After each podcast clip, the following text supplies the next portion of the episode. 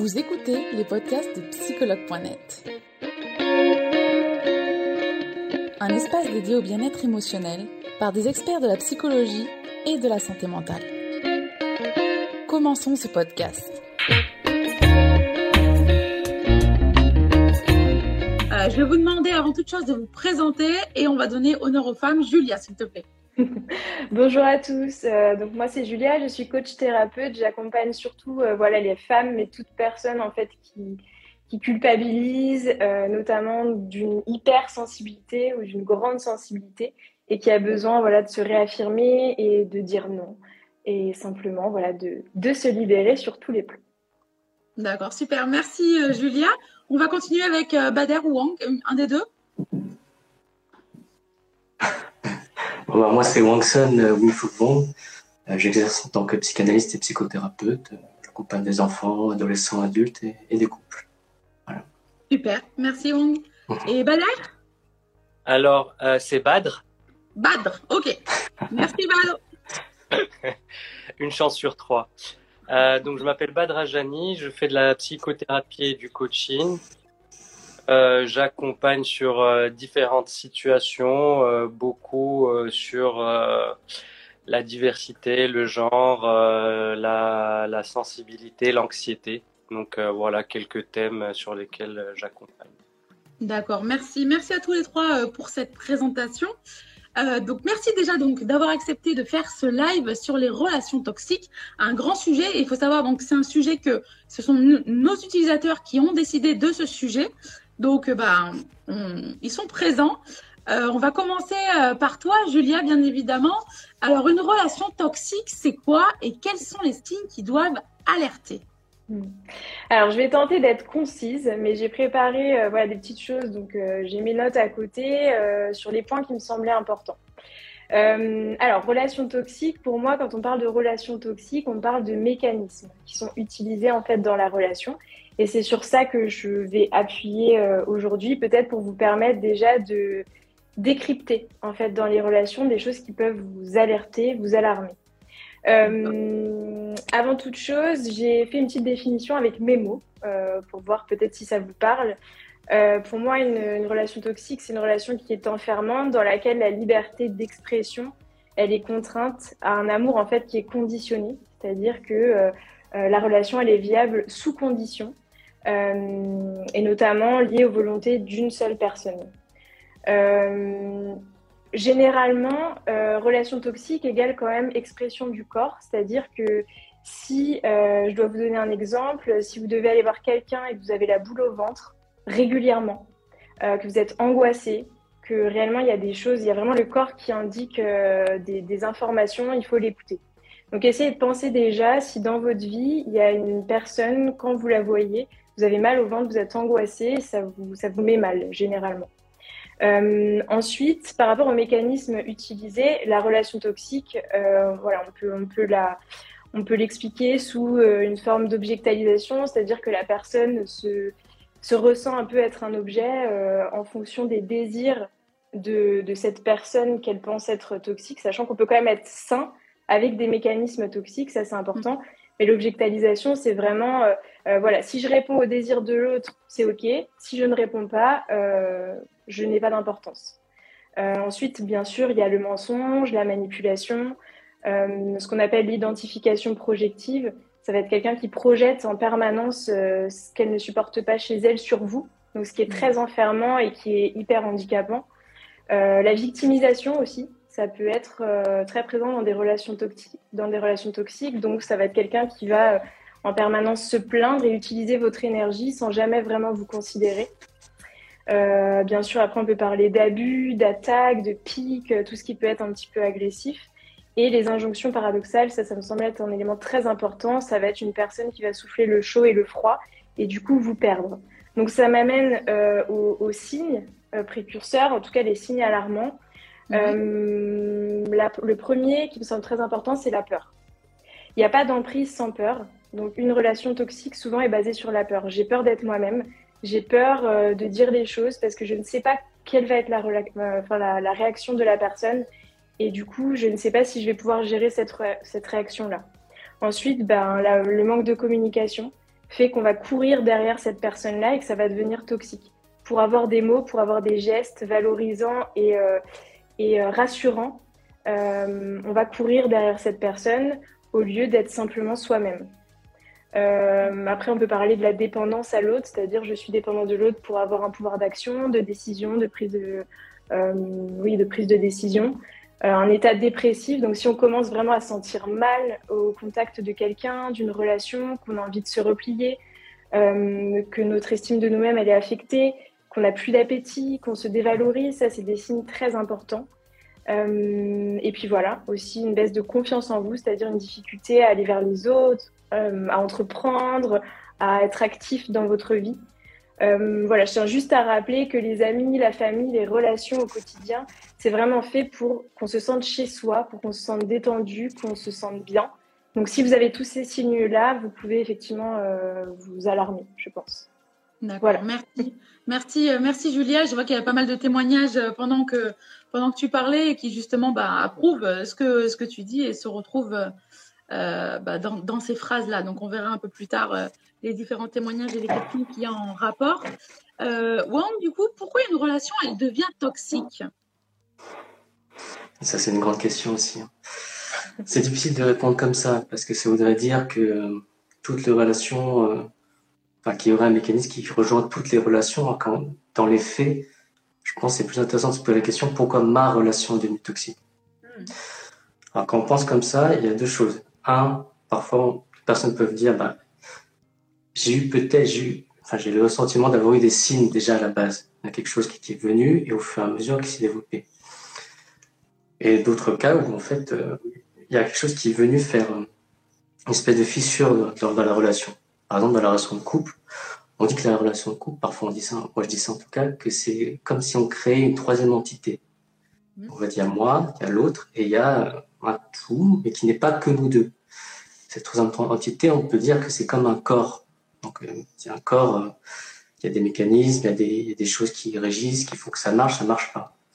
Parfois, dans la relation, il y a quelque chose qui va venir pointer comme ça dans le lien, qui fait que l'équilibre qui devait être, qui doit être dans la relation, bah, se fait plus. Il y a un déséquilibre. Et à partir de ce moment-là, on peut avoir des choses qui, qui vont vers la violence, vers la souffrance, vers l'hospitalisation, vers des choses comme ça. Donc voilà, pour répondre vraiment à la question, c'est plus pourquoi ma relation devient toxique? Qu'est-ce qui se passe pour moi? D'accord. Et où se joue finalement le dysfonctionnement alors? Oui, bah, après oui, ça dépend. Ça peut être euh, une chose, ça peut être plusieurs éléments qui vont venir. En fait, la relation de couple, si vous voulez, il y a il y a toujours des, des sous-bassements, il y a des choses qui, qui, qui font que le couple euh, fonctionne, qui a pu démarrer, la relation a pu démarrer et pu continuer. ces choses sous-jacentes, parfois, ben moi je les appelle des pactes. On peut appeler ça des pactes inconscients ou des pactes conscients. Mm-hmm. C'est-à-dire, euh, exemple, je ne vais pas faire trop de théorie sinon c'est chiant, mais exemple, je crée une relation, enfin, nous créons une relation sur la base souvent inconsciente, hein, je parle vraiment inconsciemment, inconsciente que je suis ta béquille et tu es ma béquille. Donc là, on se pose déjà sur euh, un fonctionnement en particulier. C'est pas mauvais, c'est pas bien, c'est juste que c'est ce qui se passe. Mm. Ça arrive parfois qu'il y a un moment où euh, une des deux personnes va évoluer d'une telle manière, et c'est normal, tout le monde évolue, la relation de couple évolue, mais elle va évoluer d'une telle manière qu'il n'y a plus ce besoin. Je n'ai plus besoin, n'ai plus envie que tu sois ma béquille, que je sois la tienne. Et là, justement, ça peut être très délicat, parce que pour la personne, je veux plus que ce soit comme ça, je veux que ce soit différemment. Mais pour l'autre, qu'est-ce qui se passe? Hmm. Si j'ai accepté d'être ta béquille, c'est qu'en un sens, ça me, ça me, ouais, ça me fait du bien. Il y a quelque chose qui, qui me fait écho. Mais si je peux plus faire ça, ben là, il y a plus avoir des déséquilibres et ça peut aller très très loin. Ça peut aller en escalade. Quoi. Bah, la relation a toujours besoin de, de réajustement. S'il n'y a pas, s'il y a pas ça, c'est délicat. D'accord, merci, euh, merci Wang pour cette explication. Badre, justement, quelles sont les différences entre une relation de couple saine, qui nous fait donc grandir, et une relation malsaine? C'est une question qui a été très posée, celle-là. Hmm. Alors, avant de répondre directement à la question, juste, euh, j'ai envie d'introduire aussi une petite chose, c'est que dans toute relation, qu'elle soit saine ou malsaine, il y a toujours des situations saines et des situations malsaines. Hmm. Euh, Ça, c'est la première chose. La deuxième chose, c'est que euh, toute relation, pour qu'elle commence, en tout cas, il y a quelque chose de sain. C'est-à-dire que ça vient répondre, comme le disait Wang, à quelque chose en conscience et il y, a quelque chose qui tend vers, vers la relation. Ensuite, il y a des indicateurs euh, qui peuvent nous faire euh, dire qu'une relation a une tendance malsaine ou saine. C'est, comme l'a dit Julia, la sécurité. Est-ce qu'on se sent une relation saine? Il y a assez de sécurité. Ça ne veut pas dire qu'on n'a jamais peur, mais il y a assez de sécurité pour que certaines choses qui peuvent être difficiles puissent être exprimées et accueillies.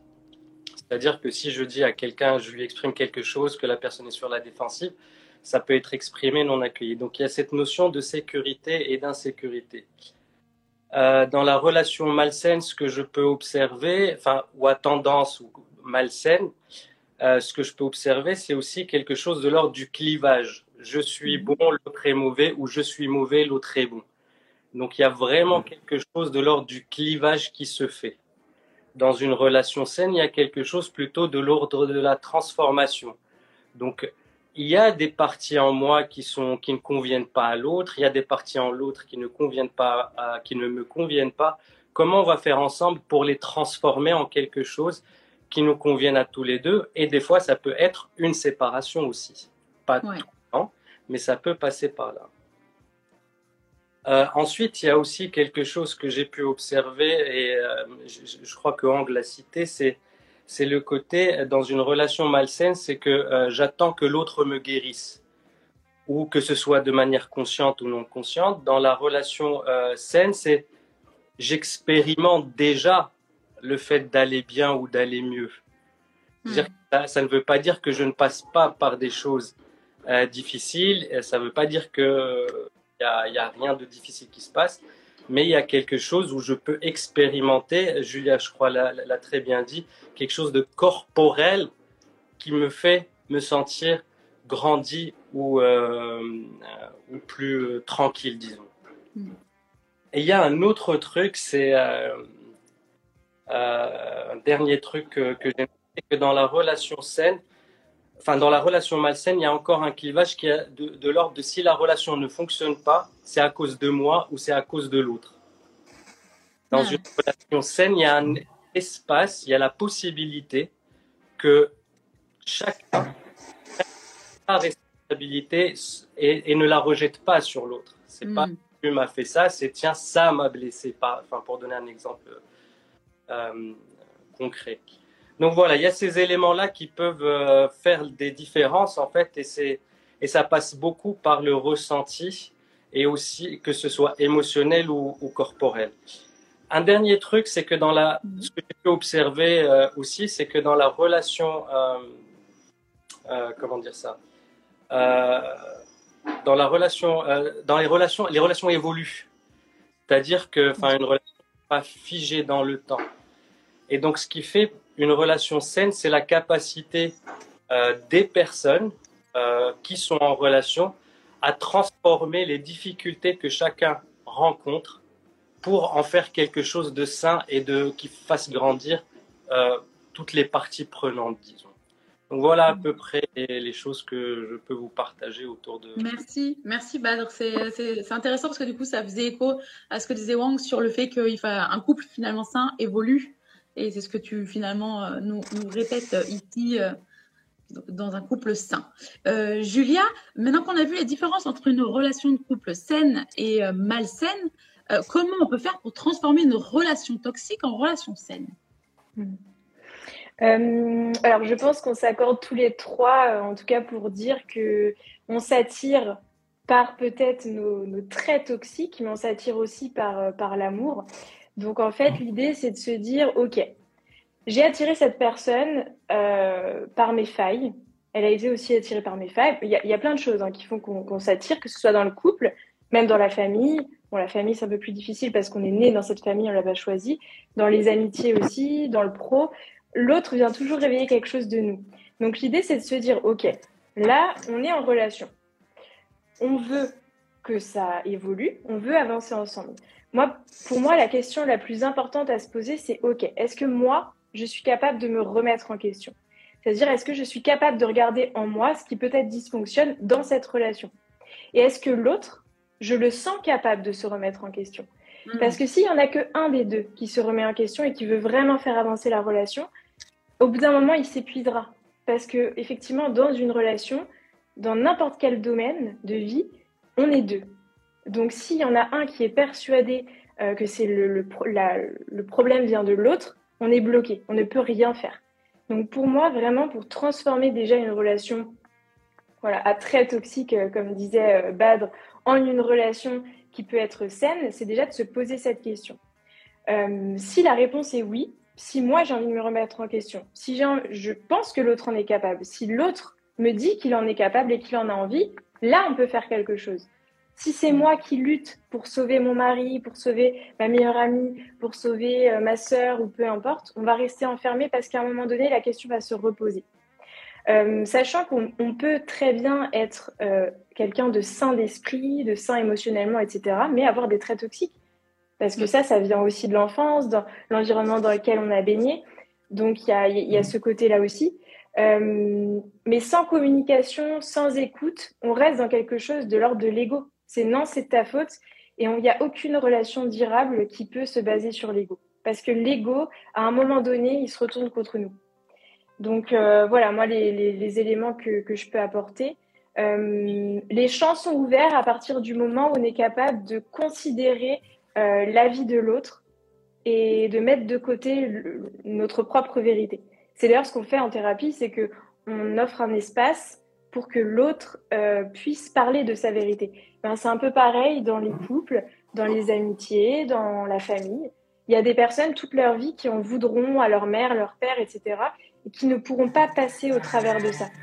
Et nous, quand on veut construire quelque chose de durable, on a besoin d'élaborer, donc d'aller un peu plus loin, d'aller chercher derrière les défenses. Voilà ma, ma réponse. Merci, merci, euh, merci Julia pour cette réponse. Donc on vient de voir ici finalement comment transformer une relation toxique, mais c'est pas toujours possible. Donc, comment on peut sortir de l'emprise d'une relation abusive euh, et, ne, parce qu'il faut pas la minimiser quand même et ne plus se sentir coupable? Ah, Quand même, là aussi c'est une grosse question. Euh, trois gros mots hein, dans la question, merci. Ah, c'est sympa. Euh, non, mais sérieusement, culpabilité, c'est quand même quelque chose qui, qui, qui, qui poigne beaucoup pour tout humain, pour toute relation, et peut-être encore plus pour les relations toxiques et les relations abusives moi, j'entends abuser, j'entends violence. Hein. J'entends abuser. Donc, je vais répondre de ce côté-là.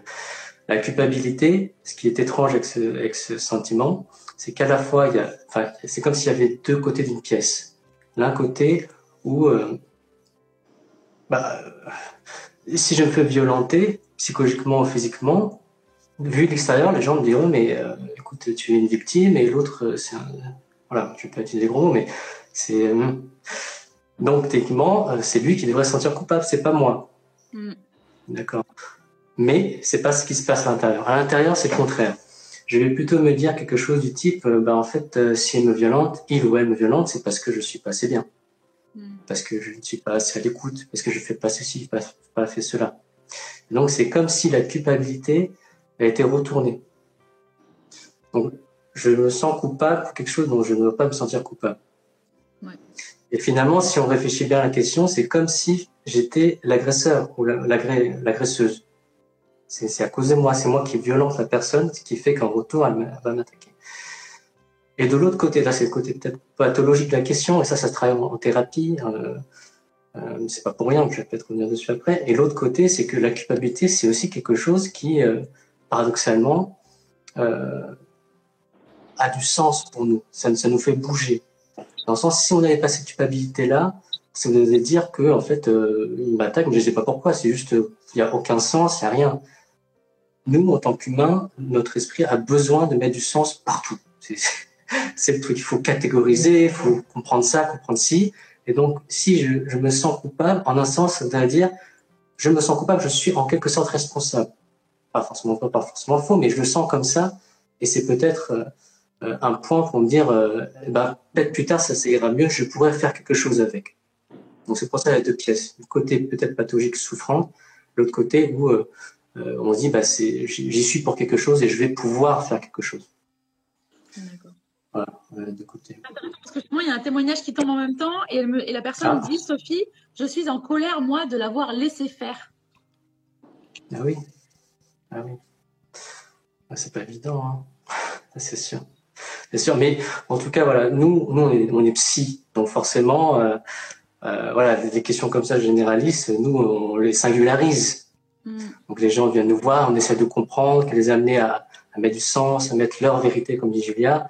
Donc c'est dedans qu'on va pouvoir trouver. On ne pourra pas vous donner comme ça un cahier avec euh, comment faire A à Z. Hein, c'est pas.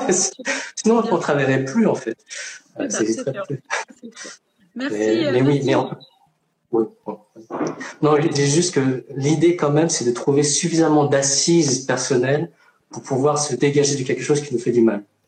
Et les assises, on peut les trouver en thérapie, on peut les trouver avec euh, en allant voir euh, des amis, la famille, parce que parfois les gens viennent pas en thérapie, mais ils sortent de leur relation quand même. Donc ils trouvent quelque chose qui vont leur permettre de pouvoir euh, dire leur vérité en quelque sorte. D'accord. C'est très important, ça d'ailleurs. Ouais.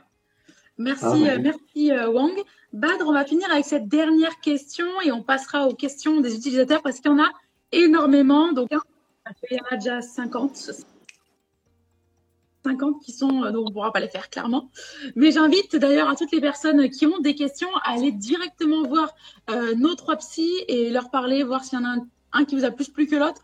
Allez directement vers vos préférences et posez vos questions, ils vous répondront avec plaisir. Donc Badr, on va finir sur celle-ci.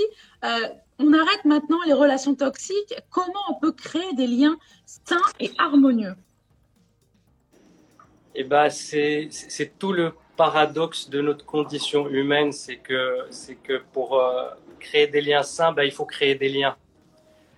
Euh, il faut toujours passer par là et en créant des liens, il y a toujours ce risque de toxicité.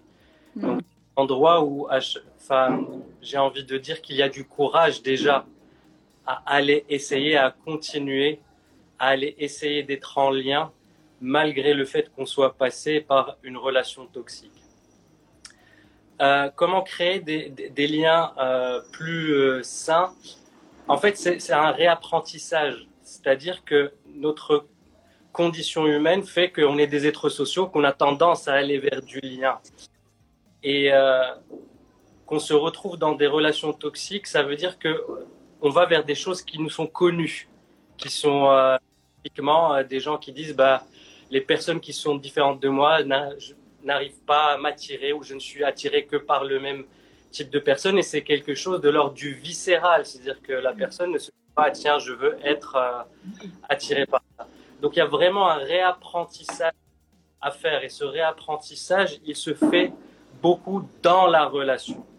Et c'est qu'il y a, il y a aussi, ce métier existe de la psychothérapie, c'est que c'est un espace où nous pouvons être en relation et réapprendre à être en relation de manière saine, c'est-à-dire de manière sécure, de manière qui nous permette euh, d'appréhender notre pardon, notre part de lumière aussi, euh, de sortir de ce clivage l'un contre l'autre et du faire du ensemble, euh, d'aller vers des, des endroits où on prend la responsabilité, pas toute, euh, le témoignage de la personne qui dit qu'elle est en colère parce qu'elle s'est laissée faire, il y a quelque chose où elle prend toute la responsabilité, elle s'est laissée faire.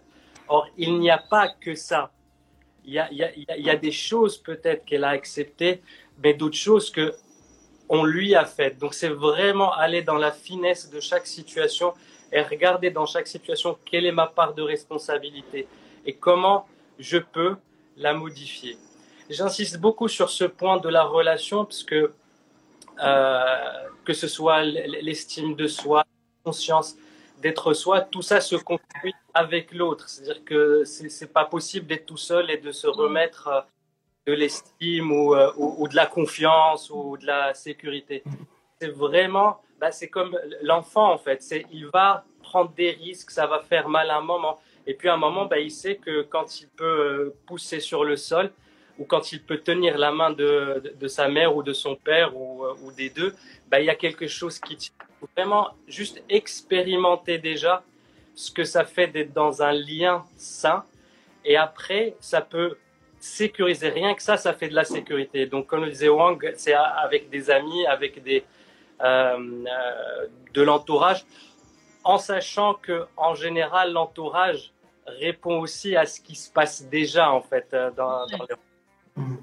Vraiment le sens aussi de la, de la psychothérapie, c'est ces premiers pas, ce réapprentissage de, de la sécurité, de juste se sentir bien, se sentir autorisé, de, de, de, de prendre le temps. Et c'est pas si facile que ça, parce qu'on peut le constater tous en tant que, que praticien, c'est que voilà, les personnes mettent du temps à nous dire des choses qui nous confrontent, qui nous, c'est pas si évident que ça. Donc c'est vraiment et ça prend du temps.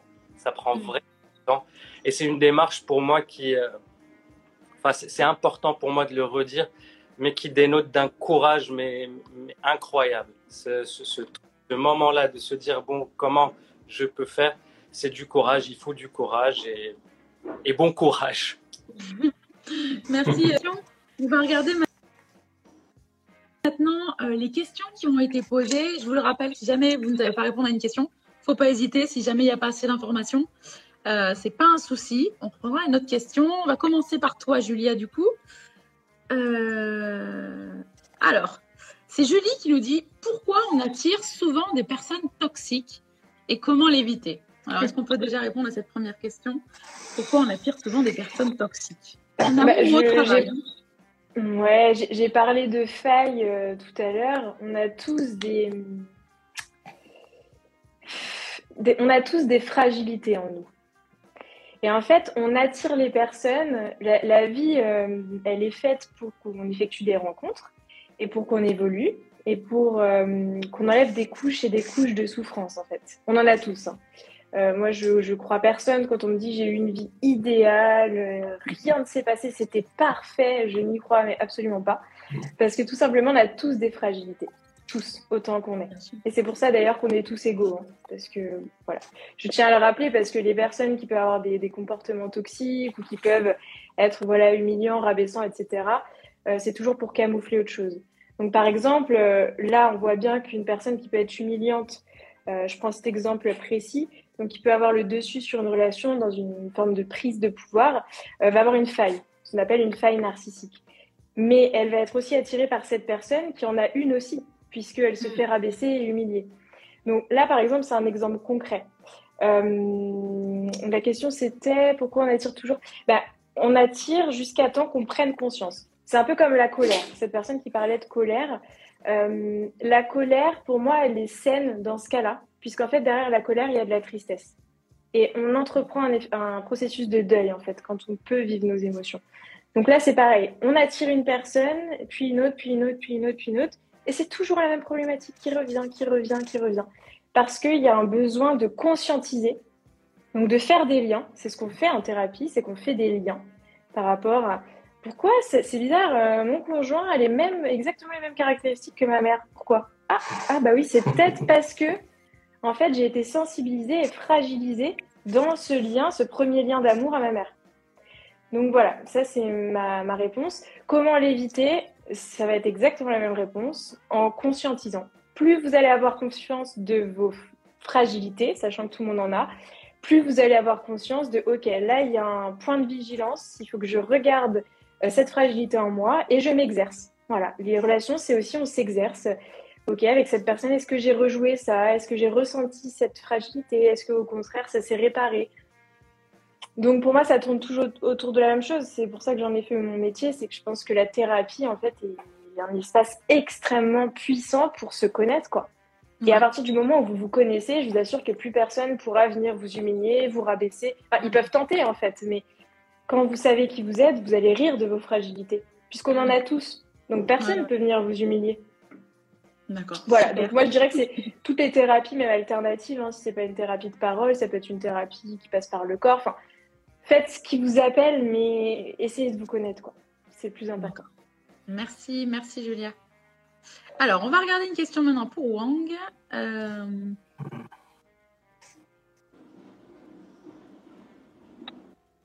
Ouais, parce qu'il y a beaucoup, beaucoup de questions, donc j'essaie de ne pas retomber sur des choses qu'on a déjà fait. Une facile, hein, s'il vous plaît. ah, je suis fatiguée, moi. On, a... non, on aime bien les questions difficiles avec toi, Ayan. Alors, Sandra qui nous dit Est-ce que faire un compromis pour faire plaisir à l'autre sans que cela nous fasse plaisir, est-ce qu'on peut appeler ça quelque chose de toxique? Dit comme ça, la question, j'ai l'impression qu'elle a, déjà la réponse. Donc, euh, oui, c'est. Enfin, Est-ce que c'est toxique? Bah, en tout cas, ça pose question. Ça interroge. Comment se fait-il que je fasse quelque chose pour l'autre sans que ça m'apporte euh, du plaisir, du bien-être? Dans, quand, on est en relation, l'idée c'est qu'on soit tous gagnants. Hein. Je disais Badr ou Gia, je sais plus tout à l'heure.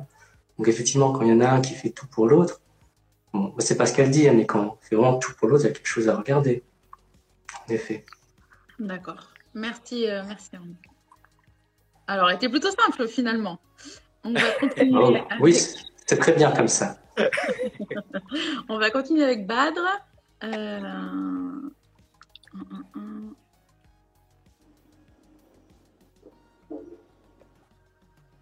Alors, euh, si c'est avec ma mère, la relation pour me, pour que ma relation pour me ah, pour me relationner, j'imagine, de façon plus saine.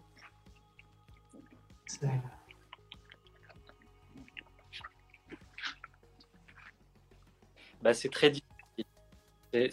C'est des relations où il y a beaucoup de loyauté. Et euh, il n'y a pas de réponse simple à, cette question. Euh, la question, enfin, je reposerai presque une autre question, c'est jusqu'où vous êtes prête à aller pour rester en relation avec. C'est presque à, cet endroit que ça, peut se reformuler. Pas de réponse à, à cette question. Ça dépend de, bah, du moment de vie, ça dépend de, de, de, pas mal de paramètres. Mais la question, c'est jusqu'où euh, on peut aller dans accepter des choses, euh, poser des limites pour rester en relation avec la mère ou pas. D'accord. Merci, euh, merci Batre. Je l'ai dit, hein, des fois les questions ne sont pas évidentes. Hein. Mais elles sont ah. en plus, hein, les questions. Elles sont détaillées. alors, on a Sydney qui nous dit Comment savoir, donc c'est pour toi Julia, comment savoir si nous sommes nous-mêmes une personne toxique pour nous, nos enfants, nos amis? Eh bien, euh, je vous ai parlé des mécanismes au début. Euh, j'en ai oublié un, je pense, c'est la, culpabilisation. Euh, essayez de voir si déjà vous avez l'impression d'objectaliser quelqu'un. Par exemple, de par exemple, euh, voilà, vous proposez, je sais pas est-ce que tu es dispo pour un ciné La personne ne peut pas. Oh bah c'est bon, je lui fais la gueule pendant trois semaines, elle n'est pas dispo quand moi je veux. Est-ce que vous avez tendance à, mettre la relation de côté quand vous n'avez pas ce que vous voulez? Est-ce que vous avez tendance à mentir Est-ce que vous avez tendance à manipuler euh, Est-ce que vous avez tendance à euh, vous victimiser pour attirer l'attention sans jamais ne rien donner? C'est une relation qui est saine euh, et est à l'écoute des deux. Et effectivement, on doit quand même y trouver, euh, euh, oui, un plaisir, on doit y trouver une satisfaction. Voilà. donc, première chose, c'est essayer de voir les, les, les mécanismes très objectivement. Voilà. Et si vraiment ça vous pose question, bah, vous allez voir un praticien, vous lui dites voilà, moi je suis comme ça, comme ça avec telle personne, est-ce que c'est toxique? Comme je vous le disais, vraiment, c'est important de se dire qu'on peut tous être toxiques déjà par, euh, en défense. Si on a quelqu'un qui, par exemple, utilise ces mécanismes-là répétés, mensonge, manipulation, euh, euh, victimisation, culpabilisation, au bout d'un moment, pour se défendre, on n'a plus aucun, aucune autre marge de manœuvre que de d'utiliser certains des mécanismes pour se défendre en miroir, parce qu'on ne peut plus, on peut plus rien faire en fait. C'est une question de survie psychique à un moment donné. Donc, euh, donc voilà, on peut tous avoir des, des, des, traits toxiques. Mm. Euh, donc regardez ça et voyez si objectivement vous trouvez des, réponses. Mais je pense que vous pouvez les avoir avec les, franchement, avec toutes les informations qu'on a données, vous pouvez euh, vous-même savoir ça. D'accord. Merci, merci beaucoup, Julia. Alors, on va passer à Wang. Ah, euh, Morda qui nous dit Ma sœur me fait culpabiliser de vivre ma vie. Euh, comment poser des limites Il me semble, je vais finir la question. Oui, comment poser des limites bah, il y a comment ça me fait culpabiliser de vivre ma vie. Comment elle fait ça, votre sœur? Bah, Disons les limites, il y a la question des limites à l'autre et les limites à soi-même. C'est ce qu'on disait tout à l'heure. Si les personnes, enfin s'il y a quelque chose de toxique dans le lien qui vient s'accrocher dans notre relation, c'est qu'en un sens, il y a quelque chose sur quoi on peut s'accrocher en nous.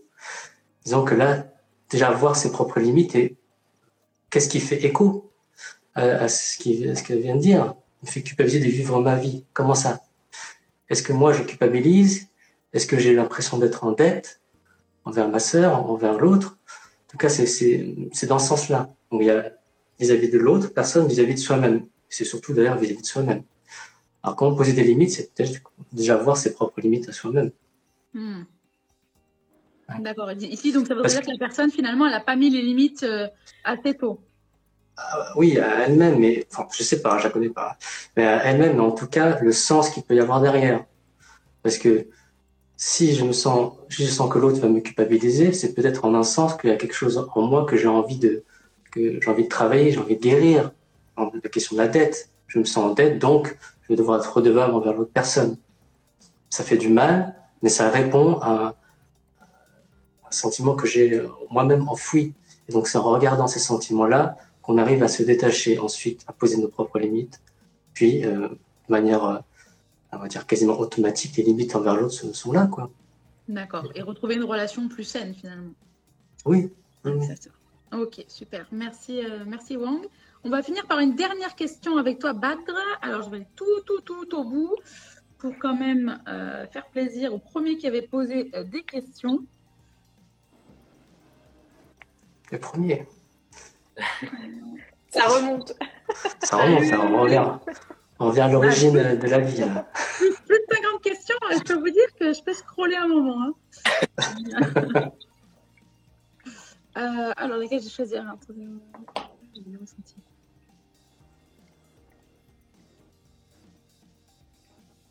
Alors, intéressant, on ne l'a pas vu de ce côté-là encore. Émilie qui nous dit Comment aider une personne qui est dans une relation toxique, perverse, narcissique? Alors, c'est vrai qu'on a, abordé pas mal de côtés de la relation toxique, mais ici, comment on peut venir en aide à une, personne, en tout cas, dans laquelle on pense qu'elle est dans une relation toxique?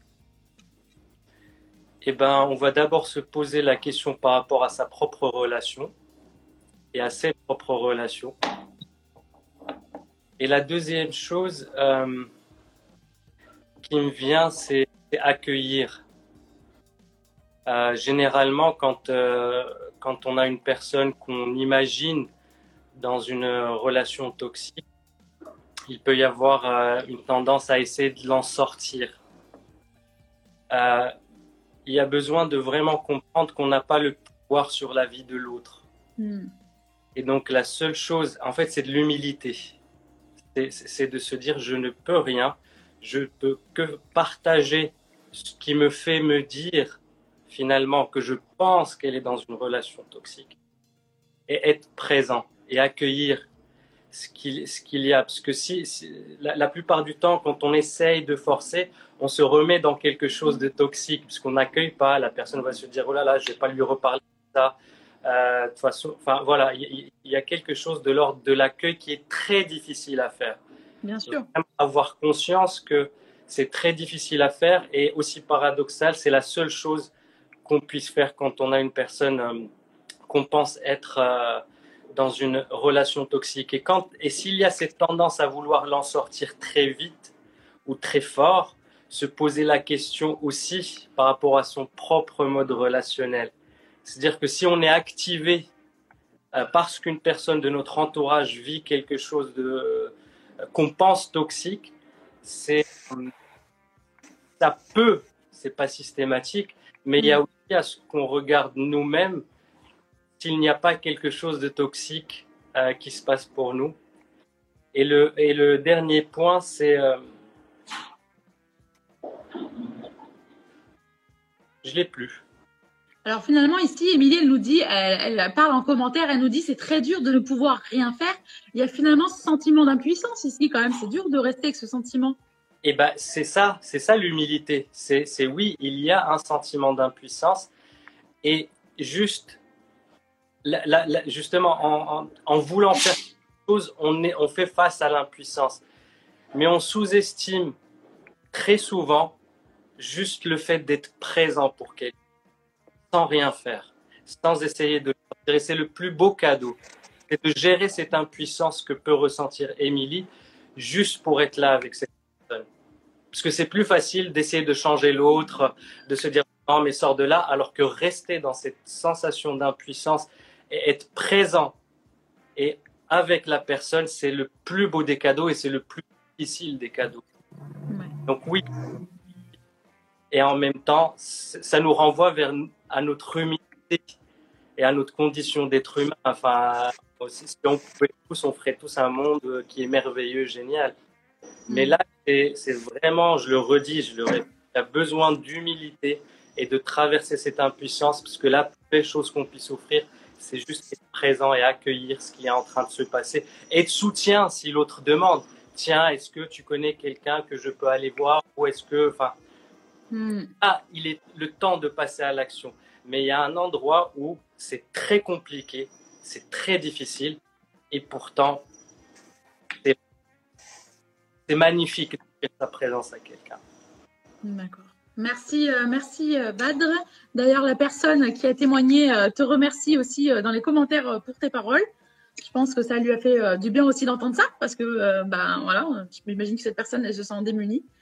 Et bah, voilà, merci pour, euh, merci pour tes paroles et merci euh, pour vos paroles à tous les trois euh, en cette semaine de la santé mentale et d'être venus parler donc sur les relations toxiques. Comme vous l'avez vu, il y a beaucoup de choses à dire. On aurait honnêtement pu rester encore beaucoup plus longtemps avec toutes les questions qu'il y a. Et d'ailleurs, j'invite, j'invite les utilisateurs à, venir poser leurs questions directement à nos trois psy. Vous choisissez toujours bah, celui qui vous a le plus parlé finalement. Euh, avec trois types euh, de personnes vraiment euh, différentes. Donc voilà, faites-vous plaisir, il n'y a pas de souci. pour avant de quitter ce live sur les relations toxiques, je vais vous laisser une petite minute chacun, soit pour dire une, une, phrase qui à vous a un sens pour vous en cette semaine de la santé mentale, soit tout simplement pour parler de votre cabinet ou de vous-même. Alors on va commencer par toi, Julia, s'il te plaît. Bah, merci beaucoup. Euh, oui, moi, pour clôturer, j'aimerais dire, euh, suite à ce que disait Badre, qu'on n'oublie jamais une main qui nous a été tendue. Quand on est au fond du seau et qu'il y a quelqu'un qui nous écoute réellement, on ne l'oublie jamais. Voilà, ça c'est la première chose. Et ensuite, euh, bah, alors moi, vous pouvez me contacter, je suis très active sur Instagram. Et aussi, pour les personnes qui seraient intéressées, je donne une, une conférence en mars. Alors la date n'est pas encore calée, mais sur le mois de mars, un samedi à Bordeaux. Donc vous pouvez vous préinscrire euh, dans mon lien en bio sur Instagram, si voilà, si ça vous a parlé. Euh, c'est vous qui choisirez le thème. Voilà. Donc je vous souhaite une très bonne journée à tous. merci, merci Julia. Wang? Hmm. bah déjà, merci pour la proposition. C'était vraiment enrichissant de vous avoir rencontré aussi, euh, vous deux, enfin vous trois du coup, puis les autres. Non, c'était vraiment bien. Après, quelque chose pour les personnes, euh, moi j'aurais envie de dire euh, que, peut, parfois on peut s'autoriser à demander de l'aide. C'est vrai. C'est dur, mais on peut s'autoriser. Là, je conseille qu'on puisse s'autoriser. pas, tout n'est pas figé, n'est pas une fatalité, on peut, s'en sortir. Voilà. C'est tout. Merci, merci Hong. Badr? Euh, les, moi, j'aimerais réinsister encore sur, sur le courage et l'humilité. Euh, que c'est, c'est, ce sujet des relations toxiques est, est, un sujet abyssal et vertigineux. Et et j'imagine que les personnes qui nous regardent euh, sont impactées par ce sujet de près ou de loin.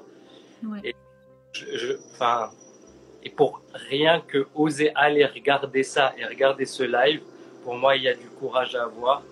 Et puis aussi euh, de l'humilité aussi à traverser ce qu'on a à traverser. C'est-à-dire que ces relations toxiques, elles nous permettront peut-être aussi à un moment d'aller vers des relations plus saines. Donc c'est honorer aussi le difficile qu'on peut traverser les relations toxiques. Et puis merci à, vous trois et à toutes celles et tous ceux qui, nous ont écoutés. Avec, euh, avec grand plaisir, euh, Bad. Merci pour votre présence à tous les trois. Ça compte énormément pour nous euh, en cette semaine de la santé mentale, notamment. Donc, c'était des très beaux messages euh, à faire passer et vous avez joué le jeu.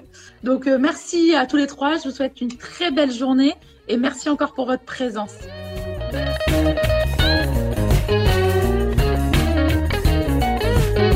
Nous espérons que vous avez aimé le podcast d'aujourd'hui. Souvenez-vous que tous ces sujets sont disponibles sur notre site psychologue.net et que vous pouvez également voir la vidéo complète sur l'Instagram TV sur psychologue.net.